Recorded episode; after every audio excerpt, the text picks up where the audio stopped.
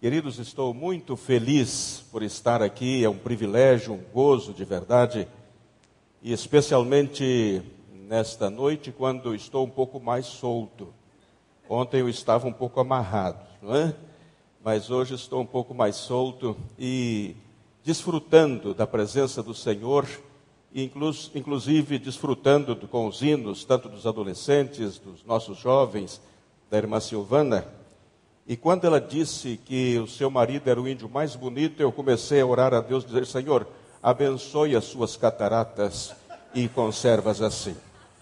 É? Porque para ver que aquele índio é bonito, tem que ter algum problema visual. Mas a verdade é que graças a Deus por isso, porque o Senhor instrumentaliza tudo com fonte de bênção e de proteção da família, não é? É, estou muito contente também porque tenho estado com alguns amigos de longa data e um deles é um, um dos homens maiores, como diz o espanhol, mais grandes que conheci e que se chama Luiz Carlos Barros. Eu não sei onde é que está o Luiz Carlos. Onde é que está o Luiz Carlos? Luiz, pode ficar de pé, Luiz? Mas eu queria que ficasse de pé, de pé. Ah, já está de pé é pequenino, mas é um gigante de verdade. É o homem que Deus tem usado na nossa junta de missões mundiais. Ele chegou um pouco depois que eu cheguei na junta. Eu estou com 37 anos com a nossa junta e ele creio que uns 35, né, Luiz? Uns 35 anos com a junta. E isto é, é um privilégio trabalhar com Luiz. É uma bênção, um instrumento de bênçãos nas mãos do Senhor.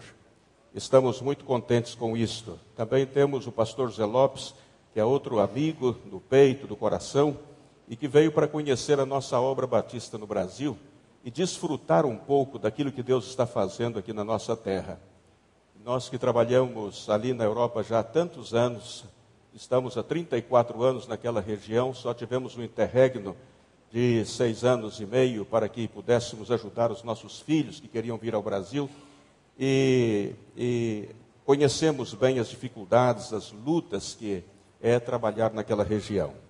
Quando a irmã Silvana falou nos índios, eu me lembrei imediatamente de uma das experiências que tive numa das regiões do Paraguai, quando chegamos ali em 1975 e sentimos na nossa carne as dificuldades, as lutas.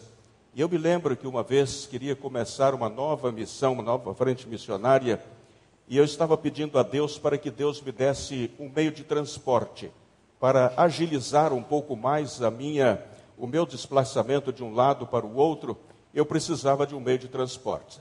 E depois de orar muito tempo, Deus me deu uma Monarque, uma bicicleta Monarque. Que maravilha era aquela bicicleta, é? porque com ela eu já podia é, andar para um lado, para o outro, visitar as pessoas, etc.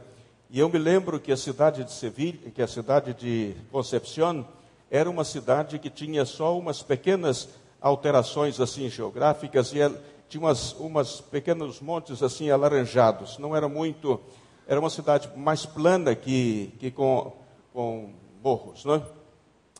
E eu me lembro que quando eu subia na bicicleta, eu levava a minha esposa no porta-bagagem, que é o lugar onde que a esposa tem que estar, levava a minha esposa no porta-bagagem, ela com meu filho Júnior no colo, o Halderson vinha sentado no cano e eu estava pedalando né, para levar de um lado ao outro minha, os meus dois filhos mais novos, que os mais velhos estavam na escola. E eu me lembro que quando eu descia, eu, a bicicleta estava na descida, o meu filho, o Halderson, esse que é missionário agora no Chile, ele dizia assim: Que maravilha, papai, que maravilha. E aí, quando chegava na subida, ele dizia: Adelante, homem, esta bici não camina, que é o que passa?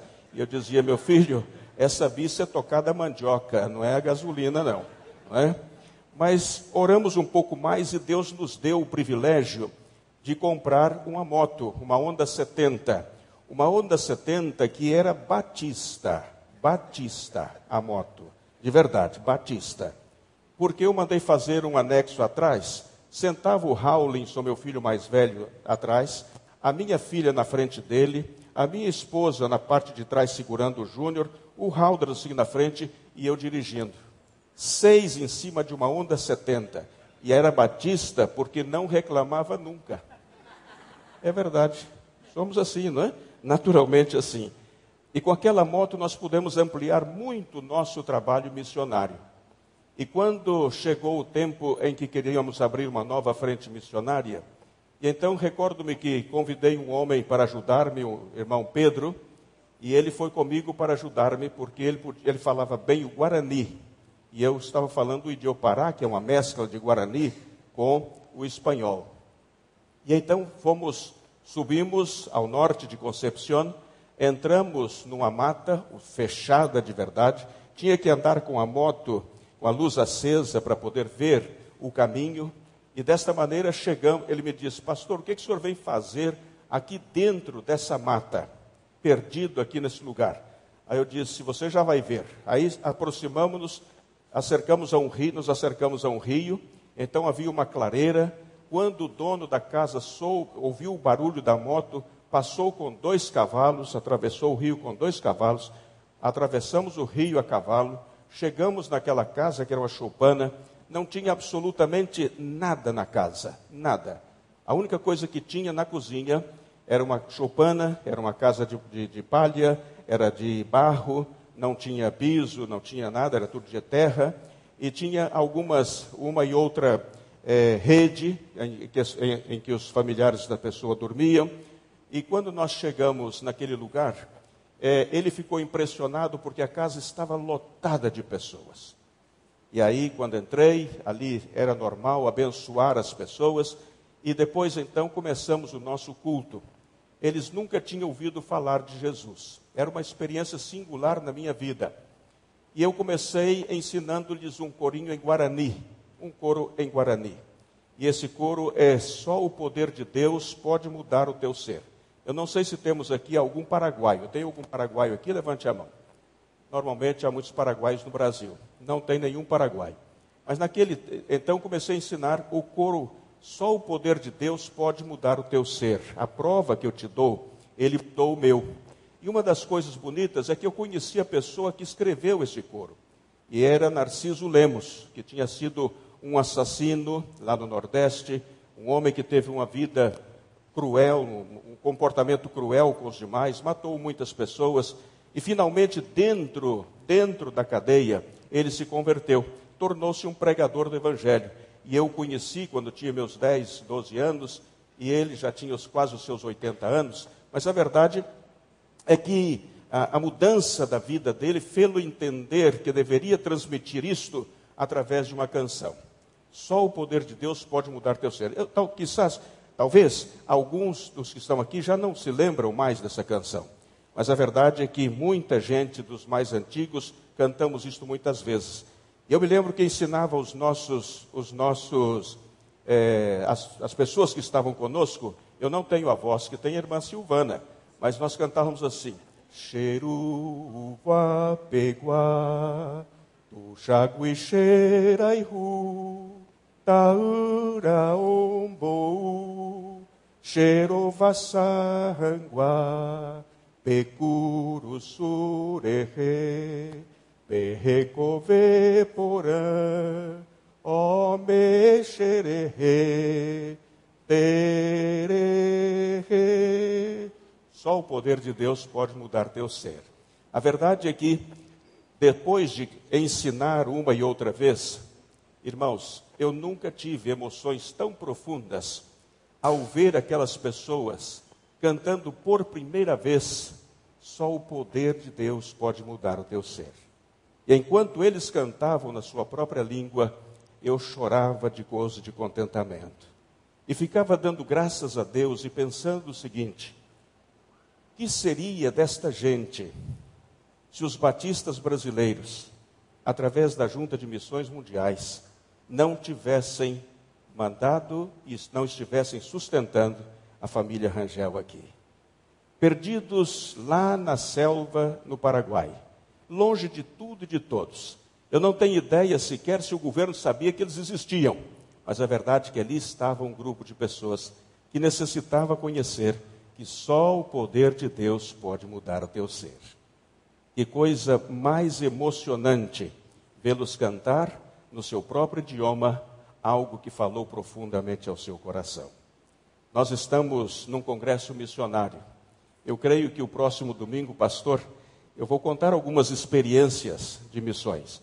Possivelmente deixarei de, a, a mensagem de lado, mas quero contar aos irmãos algumas das histórias lindas é, pelas quais passamos e, e estamos escrevendo a nossa história, na nossa trajetória por esta vida. Eu disse ao Senhor uma coisa, fiz um, um pacto com Deus eu fiz um pacto com Deus. Eu disse-lhe, Senhor, até os 100 anos, o Senhor pode fazer comigo o que quiser. O que quiser. Até os 100 anos, eu estou disponível, disponível para o Senhor. Mas depois dos 100, depois dos 100, deixa-me desfrutar um pouco da vida. Eu quero caçar, eu quero pescar, eu quero jogar, jogar tênis, etc. Então, mas até os 100, conte comigo, conte comigo. E ele parece que aceitou o trato. Né? Parece que aceitou o trato e graças a Deus por isto. Mas nesta noite eu gostaria de comentar um pouco com os irmãos algo que o Espírito Santo colocou no meu coração já faz algum tempo. Faz alguns, pelo menos uns três anos ou quatro anos, circulou por internet um vídeo, um, sim, um vídeo, né? um vídeo, um PowerPoint melhor, um PowerPoint. E então, quando eu vi, pensei imediatamente naquilo que está escrito aí na sua pantalha, não é? Naquilo que está escrito aí. E eu, aproveitando aquele, aquele PowerPoint, fiz um ajuste, uma adaptação, para falar um pouco sobre a oração. Sobre a oração. E o texto básico não podia ser outro que o de Tessalonicenses, capítulo 5, versículo 17. Aí nós encontramos essa expressão: orai sem cessar. Orai sem cessar. Essa é a nossa meditação desta noite. Se tivermos tempo para terminar hoje, eu prometo aos irmãos que antes da meia-noite, se não terminamos, eu vou interromper e voltamos então amanhã sobre o assunto, está bem? Até meia-noite eu prometo que nós terminamos. A importância da oração em missões. Nós estamos envolvidos num contexto de paixão pela obra do Senhor.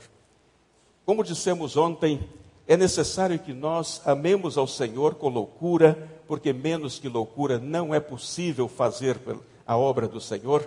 É necessário que nós estejamos disponíveis para o Senhor às 24 horas do dia, para que Deus possa instrumentalizar a nossa vida como fonte de bênção e de inspiração para outras vidas também. A importância da oração. Vamos começar pelo exemplo de Jesus. E eu quero ler este texto com os irmãos. E apartou-se deles cerca de um tiro de pedra, e pondo-se de joelhos, orava. Vejam que está em vermelho a expressão pondo-se de joelhos. Os irmãos guardem esta expressão, porque sobre isto queremos falar nesta tarde também. Uh, o texto que encontro e que acabei por retirá-lo de um contexto especial que, há, que fala sobre o Messias, e quero usar este texto como pretexto para dizer-lhes que a nossa responsabilidade e a possibilidade que temos de alcançar as nações existe sim, realmente existe. E podemos usar esta, este texto, que está num contexto diferente, para estimular-nos a nós mesmos, para que, podamos, para que possamos, desta maneira, seguir adiante na nossa tarefa. Pede-me e eu te darei as nações por herança e os fins da terra por possessão. Bonito, não é? Pede-me e eu te darei as nações por herança e os fins da terra por possessão. Isto é o que eu vou apresentar aos irmãos, realmente fascinante. O que nós vamos ver agora, desde o meu ponto de vista, é algo estupendo, maravilhoso. Aí está o PowerPoint que eu comecei, que eu vi circulando por internet. Os irmãos estão vendo aí o tamanho da Terra é grande, né?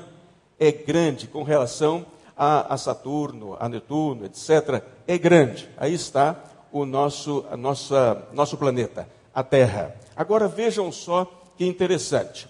Aí está agora a nossa Terra. Já estão vendo a nossa Terra ali à esquerda, à minha direita e a sua direita também. Os irmãos estão vendo ali o tamanhozinho da Terra?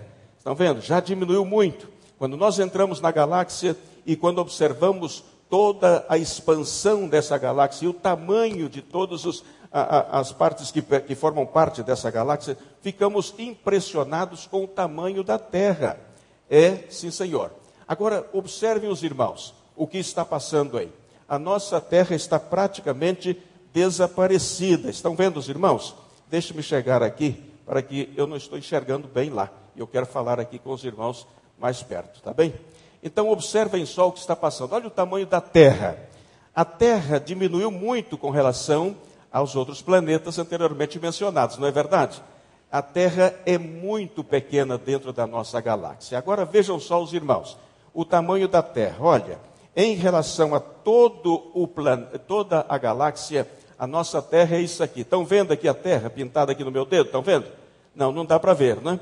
Ela é tão diminuta, tão insignificante, que realmente nós não conseguimos vê-la tomando, desde o ponto de vista da grandeza da galáxia, ela é praticamente insignificante.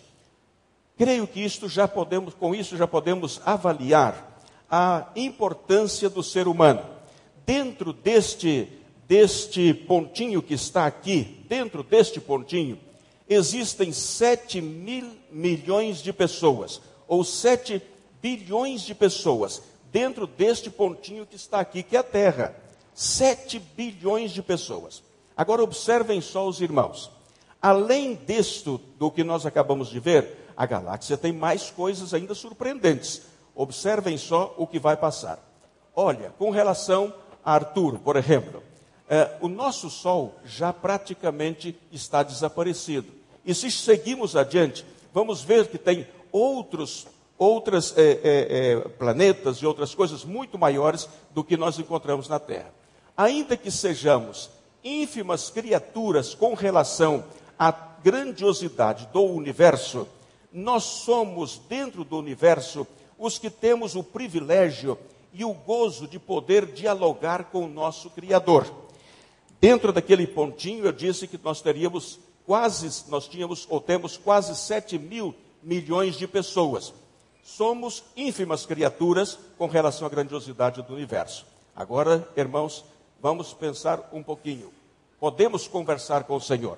Nós temos o privilégio de poder dialogar diretamente com o Criador.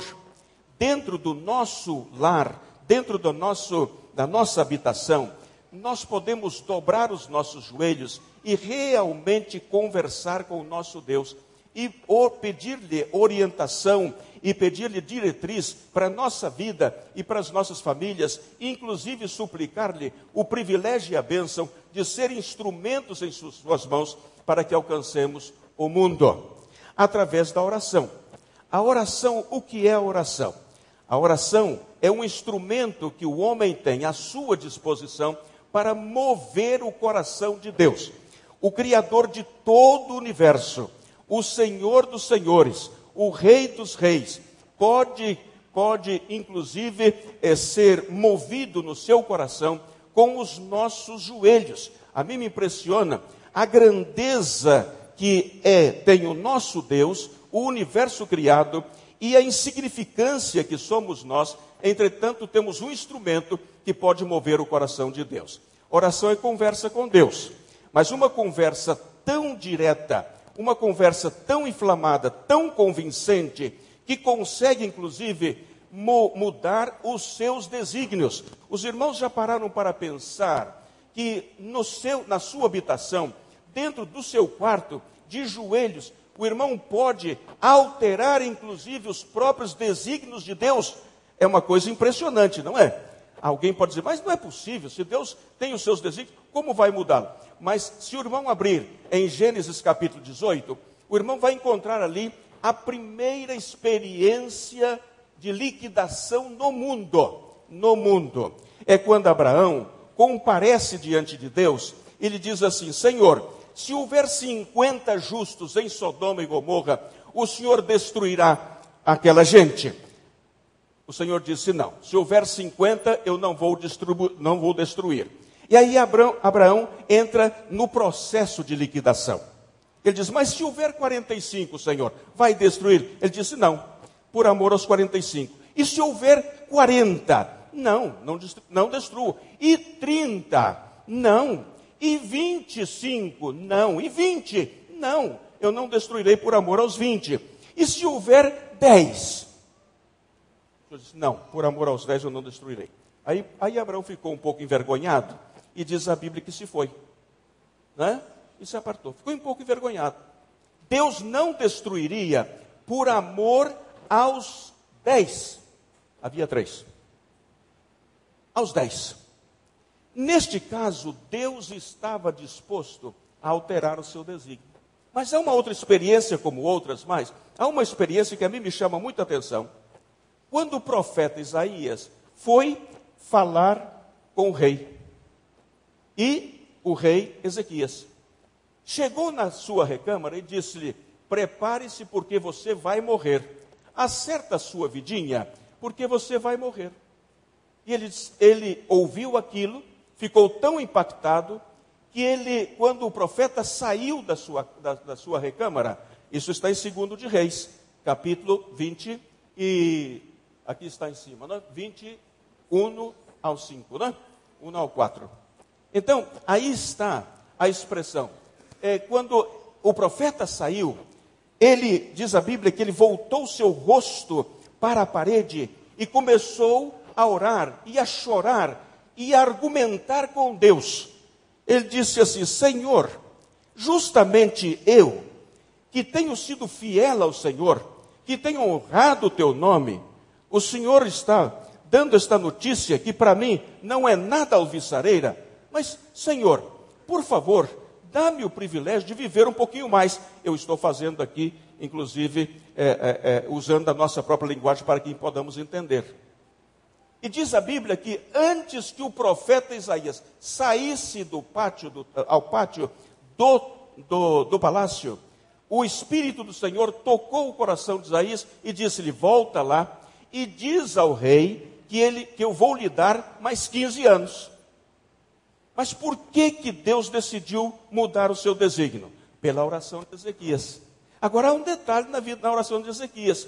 O detalhe é que ele tinha vida para argumentar com Deus. Ele tinha sido fiel ao Senhor, dedicado ao Senhor, honrando, cumprindo todos os mandamentos e preceitos do Senhor. Desta maneira, ele tinha argumento, um argumento forte. Um argumento forte. Ele dizia: Senhor, eu fui fiel a ti. Será que o Senhor não pode me dar algum tempo mais? E Deus disse a Isaías: Volta e dá-lhe a boa notícia de que ele vai viver pelo menos mais 15 anos. É verdade que os 15 anos foram bons para ele, mas depois nasceu nesses 15 anos Manassés, e os, e, os seis, e os irmãos conhecem a história de Manassés. Manassés esteve 55 anos no reinado, acabou por fazer muitas coisas malas e hediondas, mas no final também acabou por arrepender-se. Oração é amor em ação e de joelhos.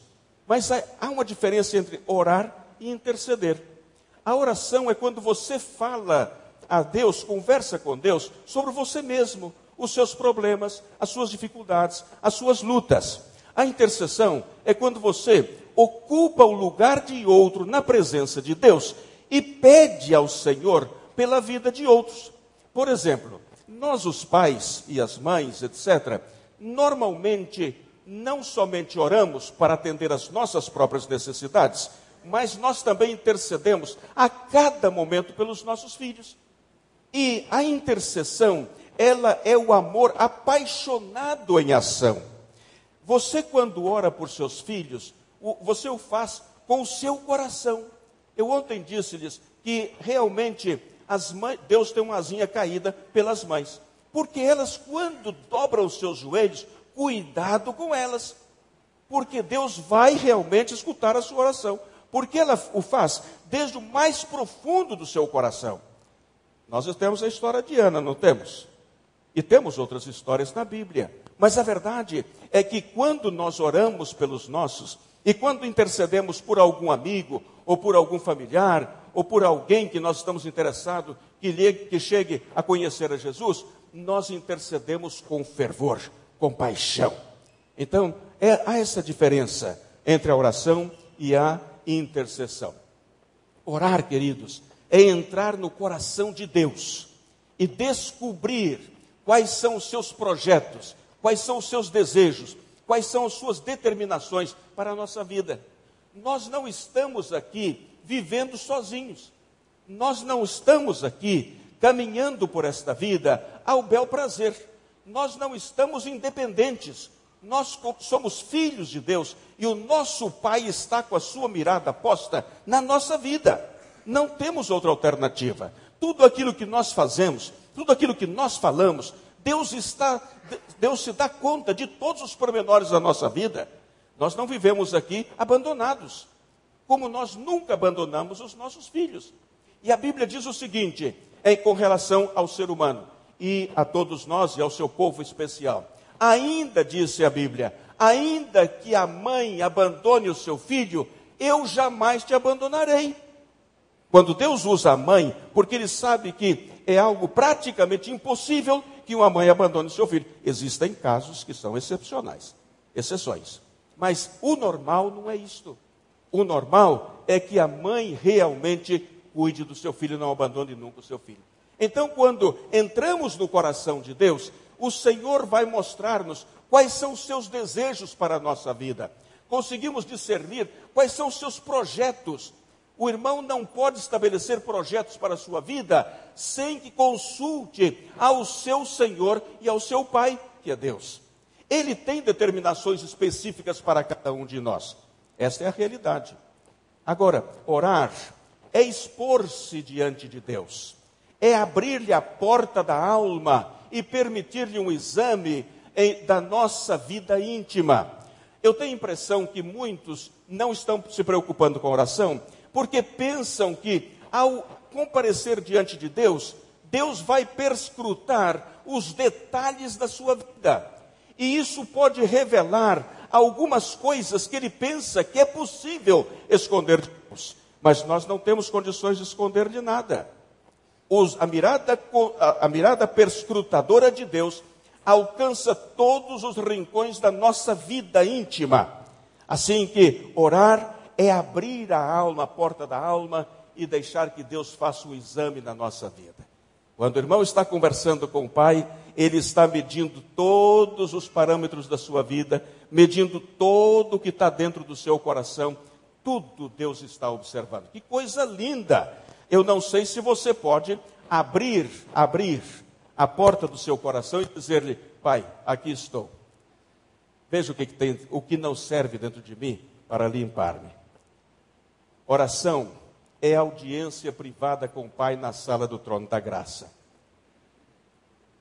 Muitos de nós conhecemos muitas definições de oração, mas muitas definições. E eu estava orando e pedindo ao Senhor: Senhor, dá-me uma nova definição de oração uma definição que eu possa entendê-la bem. Eu já li muitos livros sobre oração, eu já conheço muitos autores que escrevem sobre oração, e então eu tenho a mania de cada vez quando vou para conversar com meu pai, eu tenho um caderno e eu levo um bolígrafo, um, eu levo um, uma caneta e vou apontando tudo o que ele vai me dizendo. E uma das coisas que ele me disse numa dessas madrugadas foi que a oração é audiência privada com o Pai na sala do trono da graça. E eu escrevi com os olhos fechados, e depois, quando abri os olhos e vi aqueles rabiscos, então comecei a ler outra vez e disse ao Senhor: Mas eu não estou entendendo, explica-me melhor, Senhor, por favor. E naquele momento, o Senhor fez-me recordar uma experiência, algo que eu tinha visto há muitos anos atrás. A experiência foi a seguinte: quando o presidente John Kennedy ainda estava no, no poder, numa das reuniões que ele fez, uma reunião muito protocolar, para receber as credenciais dos novos embaixadores acreditados nos Estados Unidos. E ali ele estava num, num, num dos salões da Casa Branca, preparando-se para receber as, as credenciais. Naquele tempo, a segurança não era como hoje mas já era alguma coisa sofisticada para a época. Para que uma pessoa pudesse entrar naquele salão, naquela circunstância, teria que ter, primeiro, a, a autorização expressa do presidente. Segundo, teria que passar pelo serviço de segurança da Casa Branca para entrar naquela, naquele salão. E de repente, enquanto o presidente estava sentado à mesa para iniciar, daí dentro de momentos, a, a, a, o encontro e a reunião com os, com os embaixadores, de repente a porta do salão se abre e, e alguém entra correndo, passando por entre as pessoas e abre a janelinha, a portinha que havia na mesa do presidente. John Kennedy mandou pôr na sua mesa uma portinha para o seu cachorrinho entrar e sair. Então, de repente, ele, ah, a, a, aquele, aquela pessoa entrou correndo, abriu a portinha da mesa, entrou por debaixo da mesa, sentou no colo do presidente e começou a fazer, a escrever, a fazer rabiscos na mesa. Sabem de quem eu, posso, eu estou falando, né?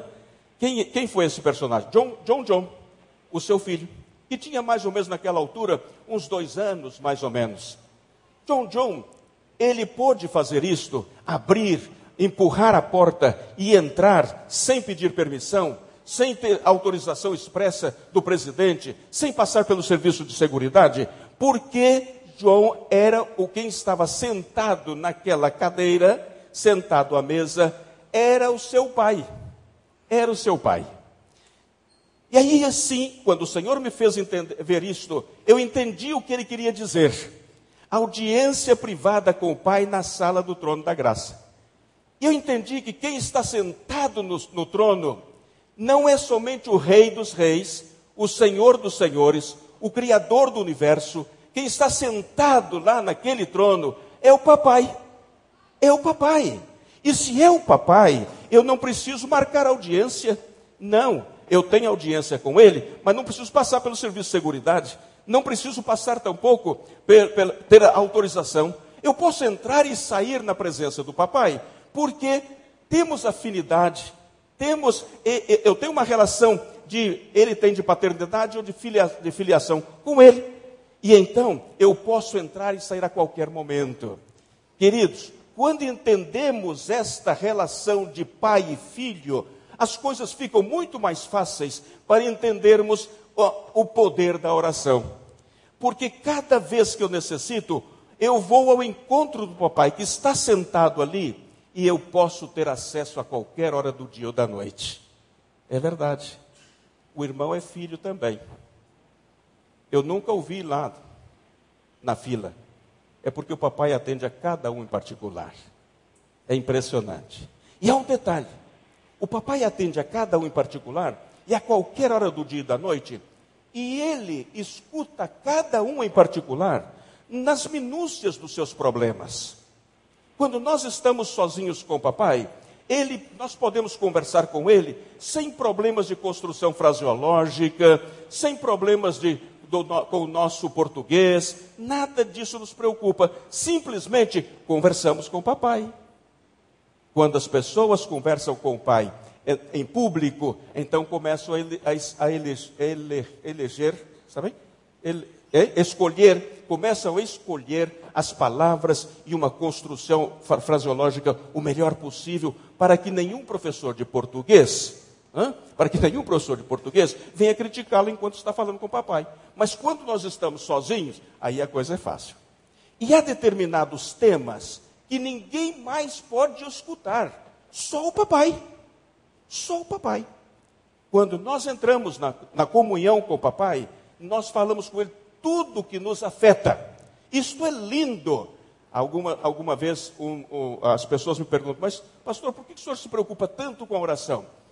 Não é que eu me preocupe com oração, é que eu preciso de uma consulta a cada momento com o meu psicólogo por excelência. O meu psicólogo por excelência é o papai. E então eu vou e descarrego tudo no papai. E aí eu já não preciso mais falar com ninguém. Porque o papai, ele me trata com um carinho tremendo. Eu posso chegar correndo, entrar assim por debaixo da portinha, sentar no seu colo, e o papai nunca está com o açoite na mão. Ele sempre me diz assim: quando eu cometo qualquer erro, ele me põe sentado aqui na perna e ele não me chama de Elton Rangel, ele me chama de Eltinho. Ele disse: Eltinho, meu filho, você não está indo bem. Não é isso que você tem que fazer. Você tem que fazer assim, assim e assim. É assim que o papai me trata, de verdade. Eltinho, toma outro rumo, meu filho.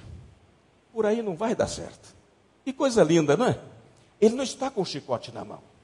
Algumas pessoas têm a ideia de que Deus é um velhinho com a barba grande, com a barba lá embaixo, já. Careca, acho que não, pastor. Careca não. Mas, que me perdoe. Bom, vamos ficar assim. Eu posso me liar mais, né? Então, alguns têm a ideia de que ele tem uma barba grande, o um cabelo grande, e está sempre com chicote para corrigir e corrigir com vara. Não é isso, não. Não é isso, não. Ele nos trata com muito carinho. E se ele tem alguma vez que disciplinar-nos, ele vai fazê-lo com muito carinho. Ele não vai lhe espancar. Não vai fazer isso. Assim que esteja preparado para conversar com o papai. Mantenha a sua audiência privada com o papai lá na sala do trono da graça. Nós temos o exemplo dos discípulos de Jesus.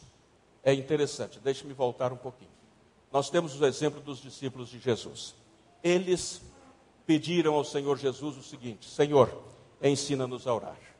Os discípulos de Jesus entenderam que o melhor que Jesus podia dar-lhes era o conhecimento real e genuíno do poder da oração.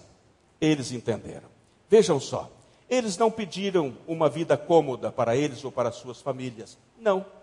Os discípulos de Jesus passavam momentos muito difíceis, mas eles não pediram comodidade para suas famílias e para eles. Eles não pediram que os livrasse das perseguições e da morte. Não, não. Eles estavam dispostos a fazer tudo por amor a Jesus. Por isso não lhe pediram isto. Os seus discípulos lhe pediram: ensina-nos a orar. Sabe o que, que eu posso depreender deste pedido? É que eles eram muito inteligentes. É verdade, de bobo nada eram muito inteligentes. Sabe por quê?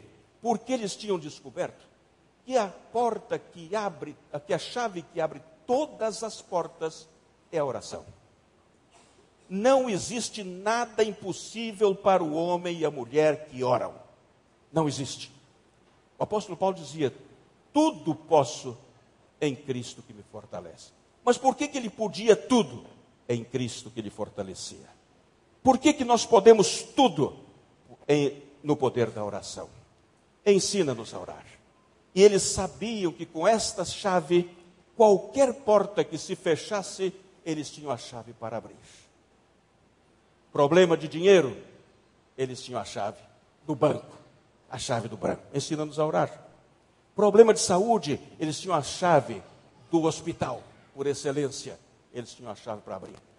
Então, eles fizeram o melhor pedido que, puder, que podiam. Eu aqui apontei alguns pensamentos que julguei muito interessantes para os que estão, entre aspas, eh, são, são citações de outros autores. Diz um deles: a principal preocupação do diabo é evitar que os crentes orem. Ele não se preocupa com estudos sobre a oração. Muitas pessoas gostam de escutar estudos sobre a oração gostam de participar de clínicas sobre a oração, gostam de falar, de ler livros, e os, um dos títulos que mais se vende entre os evangélicos é o título da oração. Mas o diabo não se preocupa com os estudos, não se preocupa com as obras e práticas religiosas quando não vêm acompanhadas de, da oração. Ele ri do nosso esforço, menospreza nossa sabedoria, mas treme quando oramos ele treme quando oramos. Quando ele sabe que um filho de Deus dobra os seus joelhos e está fazendo desde o mais profundo do seu coração, com interesse de receber realmente a resposta de Deus, ele treme. A palavra de Deus diz o seguinte, Santiago, é, Tiago, resisti ao diabo, sujeitai-vos, pois, a Deus, resisti ao diabo, e ele fugirá de vós. O diabo, irmãos, não tem autoridade sobre os filhos de Deus não tem autoridade sobre os filhos de Deus. Ele pode oprimir-nos, mas se caminhamos de joelhos, nós vamos vencer, porque em Cristo somos mais que vencedores. Essa é a expressão da palavra de Deus. Um dia sem oração, um dia sem bênção, mas uma vida sem oração é uma vida sem poder. Sabe, irmãos, o que passa muitas vezes conosco, em particular, e com as igrejas, com as igrejas em geral? É que muitas vezes os cultos de oração são os menos frequentados. São os menos frequentados. E nós queremos que a igreja cresça. Nós queremos que o reino se expanda. Nós queremos tudo. Nós queremos ter recursos para, a, para expandir a obra missionária. Nós queremos sustentar A, B e C. Mas nós não temos tempo para dedicar a Deus, para conversar com Deus em oração. Não temos. O culto de evangelização, ele é bem frequentado. Mas o culto de oração, e o, aqui o inimigo nos apanha pelo pé. É impressionante. Eu não sei quanto tempo os, os irmãos dedicam a conversar com o papai.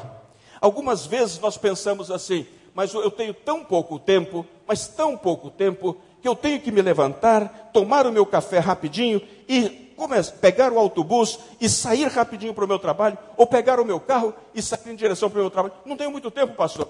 Mas, queridos, a noite tem muitas horas. Mas tem mesmo.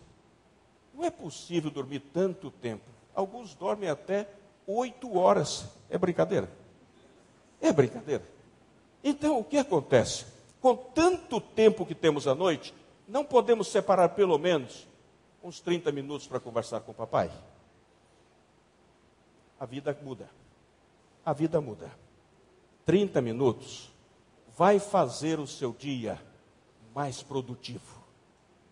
Nós pensamos que se gastamos 30 minutos, nos vai fazer falta mais à frente. Isso é artimanha do inimigo. Artimanha do inimigo. O irmão prove por misericórdia usar esses 30 minutos e o irmão vai ver como o seu dia vai produzir muito mais. Começando com Jesus, começando aos pés de Cristo, a vida vai ser muito mais produtiva. Só somos onipotentes quando estamos de joelhos. Não há outra maneira. Outra maneira. Muitos creem no poder da oração, gostam de ouvir falar de oração, mas poucos são os que oram. Não é? Poucos são os que oram. Por que poucos são os que oram? Porque oração é trabalho. É trabalho. Mas é trabalho duro. É trabalho pesado. Oração exige de nós que mortifiquemos o corpo, inclusive. Muitas vezes o corpo, queremos levantar e o corpo diz: não, mais 15 minutinhos.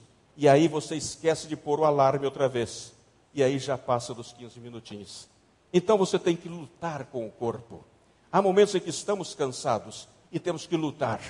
É trabalho. E é trabalho duro. Por que devemos orar? Porque não temos outra alternativa para a expansão do reino. É que não temos. O reino de Deus não pode ser expandido a não ser com os joelhos. Não há outra alternativa. Não é com dinheiro que se faz as coisas de Deus. Não. Não é com academicismo que se faz as coisas de Deus. Não. Não, é, não são os títulos que temos que vai fazer com que sejamos produtivos no reino de Deus. Não. O que vai fazer o reino de Deus crescer são os joelhos. Eu, eu, eu, eu pergunto, é difícil entender isso? Mas então por que que muitas vezes nos esquecemos da importância dos joelhos? Não tem outra alternativa. Por que devemos orar? Porque só assim conseguiremos expandir o reino de Deus. Mas por que devemos orar? Primeiro, porque esse ministério pode ser desenvolvido a tempo completo, sem necessidade de interrupção. Sem necessidade. Se você quer ser o intercessor, você não precisa estar preocupado de estar metido dentro de uma de sua habitação ou dentro de qualquer lugar para você separar e orar. Não. O apóstolo diz: orai sem cessar. Nós temos que ter o dia em atitude de oração. Você vai andando no seu carro, ao invés de você dizer alguma coisa quando o indivíduo dá uma guinada na sua frente e não permite passar, você começa a orar. É verdade. É verdade. Se você tem um objetivo na sua vida, você quer a salvação dos seus filhos, você entra no carro e você vai orando: Senhor, salva os meus filhos, salva os meus filhos, e vai conduzindo, e vai conduzindo. Se você senta antes do almoço, vai orar. Mas se você também está fazendo qualquer coisa, está em atitude de oração. Orar sem cessar. Sem cessar. Há alguns crentes que gostam de orar na hora da comida e na hora de dormir. E normalmente a melhor posição para orar para alguns é deitado. Aí deita, começa a oração na noite e termina na manhã. Aí se desperta e fala, ui, eu estava orando. Senhor, amém. Amém. Aí não dá, né? Aí não dá. Oração é um ministério especial. Pode ser desenvolvido a, a todo momento. O intercessor pode estar na sua casa, pode estar no trabalho, pode estar na escola, pode estar na rua, pode estar no hospital, pode estar na cadeia e seguir orando. O futuro pastor da, do, do grupo de nigerianos da nossa igreja está na cadeia. Está na cadeia. Começamos a orar por ele. Para ele conseguir o terceiro grau. Conseguiu, finalmente. Ele, antes de se converter, cometeu um delito. E depois se converteu. E dez anos depois, ele foi levado para a cadeia para cumprir sua pena. Mas Deus o abençoou através da oração. E lá na cadeia, ele de joelhos, orando, e nós orando, e Deus acabou por dar-lhe este privilégio. Pode desenvolver o seu ministério a tempo completo. Por que o intercessor devemos orar? Porque o intercessor vai primeiro, chega mais longe e abre o caminho ao missionário que vem atrás. Quando a igreja aqui começa a orar, por exemplo, Nepal. Nepal, vamos orar pelo Nepal, vamos mandar um missionário. Não temos um missionário, começamos a orar. E quando começamos a orar, Deus já começa a trabalhar no Nepal preparando o ambiente para quando o missionário chegar, já poder realmente lançar a, a semente. O intercessor é aquele que abona o terreno para que o missionário, quando chegue, possa lançar a semente e começar a colher os frutos. Que coisa linda, não é? Começar muito antes de que o Senhor nos indique o missionário, orando e preparando o terreno num país que nós não conhecemos. Azerbaijão, por exemplo, vocês conhecem já ouviram falar nisso? É uma palavrota, né? É uma palavra feia, né? Mas é um, é um país. Então, necessita de obreiros ali naquele lugar. Começamos a orar e Deus começa a trabalhar num coração aqui, no outro coração ali, e de repente chega lá um missionário. E quando chega, já tem o terreno abonado. E coisa linda. Aí está. Outra coisa interessante. Já sabemos e muitos países estão fechados, mas fechados de verdade a pregação do Evangelho. Há países onde nós não podemos pronunciar o nome Jesus. Eu estive visitando um país agora, recentemente, em que não se pode usar a palavra missionário. Então, sabe qual é a palavra que eles usam? Macarrão. O macarrão tal está em tal lugar assim, assim. O macarrão tal, tá certo? Macarrão. Porque se souberem, se descobrirem que são missionários, são expulsos ou vão parar na cadeia. Há países onde não se pode pronunciar o nome Jesus, mas está totalmente fechado para a pregação do Evangelho, mas não está fechado para a intercessão. Não está. Para, para os intercessores, não existem barreiras o seu trabalho produz frutos constantes e permanentes. Assim que, ainda que alguns governos e alguns lugares intentam obstaculizar ou dificultar a entrada dos obreiros, dos homens de Deus, o Evangelho vai chegar lá pela nossa oração. Mas existem alguns obstáculos à oração. Alguns obstáculos. Eu só vou pôr três aqui interessantes. Eu tenho um grande amigo, que foi o meu segundo pai, que me ajudou muitíssimo. Eu tenho uma admiração tremenda por ele, que se chama Ebenezer Soares Ferreira. Ele contou-nos uma vez a sua experiência. Diz que quando mudaram-se lá no interior do no interior do nosso estado, ele, o seu pai mudou de um lugar, de uma cidade para outra, um lugarejo pequeno. Não havia água encanada. Não havia água. Então o que ele fez? O pai dele, né, pastor Antônio Soares. O que ele fez? Ele pegou uns bambus, cortou pela metade, tirou os nós do bambu e descobriu que na parte de um morrinho alaranjado havia uma vertente de água. Então ele fez ali uma caixazinha assim de, de concreto e deixou um, um, um buraco onde ele meteu esse, esse bambu e fez como se fosse um canal até levar água na porta da casa. E disse que a, a, a, mulher ficou, a sua mãe ficou muito contente, porque agora tinha, entre comilhas, água encanada. Né? Chegava na porta da cozinha. Mas de repente, um dia, a água não apareceu. Não apareceu. Ele disse: será que secou? Será que secou a, a mina? Ele foi lá em cima para ver. Aí quando chegou lá, a água se estava extravasando do, do, do, do recipiente que ele tinha preparado. Estava extravasando. Aí ele meteu a mão e descobriu que tinha um ratinho que caiu lá dentro e tinha obstruído a passagem da água. Então não tinha água. Foi preciso limpar. Quando ele tirou o ratinho, a água começou a fluir outra vez. Interessante, né?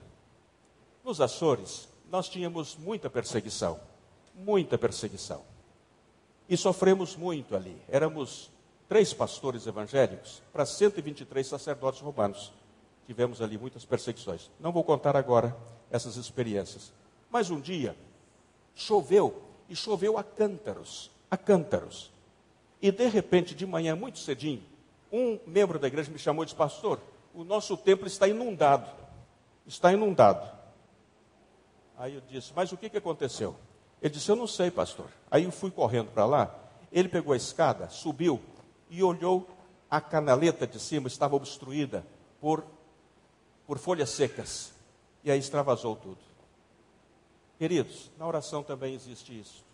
Existem alguns obstáculos que impedem a fluência da água, a água de bênção na nossa vida. Um deles, um obstáculo, é a falta de perdão. Eu fico impressionado com a oração que Jesus nos ensinou, a oração do Pai Nosso. Mas Jesus foi tão inteligente, tão, vou usar uma expressão que não é normal usar, mas tão esperto, que nos deu, nos ensinou, nos deu um modelo de oração que tira de sobre os ombros de Deus a responsabilidade de perdoar-nos. Ele tira de sobre os ombros de Deus. Ele diz assim: nos ensinou a orar dizendo: Pai, perdoa-nos as nossas dívidas, assim como perdoamos os nossos devedores. Mais abaixo um bocadinho, ele diz assim: se você não é capaz de perdoar as ofensas do seu, do seu irmão, Deus tampouco vai te perdoar. Assim que se o irmão não é capaz de perdoar o seu amigo, o seu vizinho, o seu irmão, a sua esposa, o seu marido, seus filhos, se não é capaz de perdoar, por favor, não faça a oração do Pai Nosso. Porque se você fizer a oração do Pai Nosso, o que você está dizendo é o seguinte: Pai, não me perdoe. Não me perdoe. Porque se eu não posso perdoar, então não me perdoe também. Então não faça essa oração. Não faça. Outro, outro obstáculo. A linguagem enganosa e fraudulenta. Quantas vezes, irmãos, nós usamos a nossa língua para prejudicar os nossos irmãos? Quantas vezes nós denunciamos coisas que não são verdades? Quantas vezes nós acusamos os nossos irmãos por ter ouvido dizer que ele fez isso ou fez aquilo? Esta maneira de tratar, isso não está segundo o coração de Deus. Nós temos que entender que a nossa língua, ela é tão importante para cultuar ao nosso Deus e para honrar os nossos irmãos. É verdade. A língua é um instrumento que pode ser de bênção, mas é um instrumento que pode ser de maldição. Pode jogar nação contra nação, famílias contra famílias, se não sabemos usar. É preciso ter muito cuidado. Eu vou andar um pouco mais depressa, por causa da hora, né, pastor? Andar um pouco mais depressa. Oi, deixa, me volver atrás. Falta de reconciliação com os nossos irmãos ofendidos. O irmão já se deu conta como que alguns crentes conservam no seu coração ressentimentos, ódios, tristezas com uns com os outros. Já se deram conta disso? É pena, não é? Mas isso não ajuda. Isso é obstáculo na sua relação com seu pai. Se você chegar na sala do trono para conversar com o papai, ele vai te dizer: meu filho, primeiro você vai lá e conversa com seu irmão reconcilia com ele. E há um detalhe: o Senhor diz, inclusive, que se você tem algum problema com seu irmão, por favor, nem a oferta deposite aqui dentro. Deixa a oferta aqui e vai primeiro reconciliar com seu irmão. e depois sim você vem e deposita a oferta. Interessante. Deus até dá essa instrução. Porque Deus não está preocupado com o seu dinheiro. Deus não está preocupado com aquilo que você vai aportar à igreja. O que Deus quer, na verdade, é que você tenha uma boa relação de intimidade com Ele. Se o seu dinheiro não vem de uma boa relação de intimidade com Ele, não precisa trazê-lo. Não pensa que você vai comprar os favores de Deus com o seu dinheiro. Não, não. Deus é o dono de todo o ouro e de toda a prata. E Deus pode fazer o que Ele quiser. Eu não sei quantas horas, que horas são agora, porque eu já estou aqui com duas horas menos vinte lá na Espanha, da manhã. Ui, então deixa-me terminar. Vamos passar mais adiante. Eu vou só ler isto aqui para os irmãos. Os resultados da nossa intercessão. Diz assim: as grades e, e as fechaduras das prisões se rompem quando nós oramos. As portas se abrem, os muros caem, as cortinas de ferro derretem, os reis são destronados, os impérios são destroçados, os presidentes são destituídos e o exército de Satanás treme, foge e é vencido. O homem pode menosprezar os nossos chamados, pode rejeitar as nossas mensagens, podem opor-se aos nossos argumentos, podem desprezar-nos como pessoas, mas não tem defesas contra as nossas orações. Não. Eu vou deixar tudo que está aqui para o pastor terminar um próximo dia. Hã? Tá bem? Tudo que está aqui. Este é o texto. Pensando na urgência e magnitude da obra missionária, eu quero deixar-lhes este texto.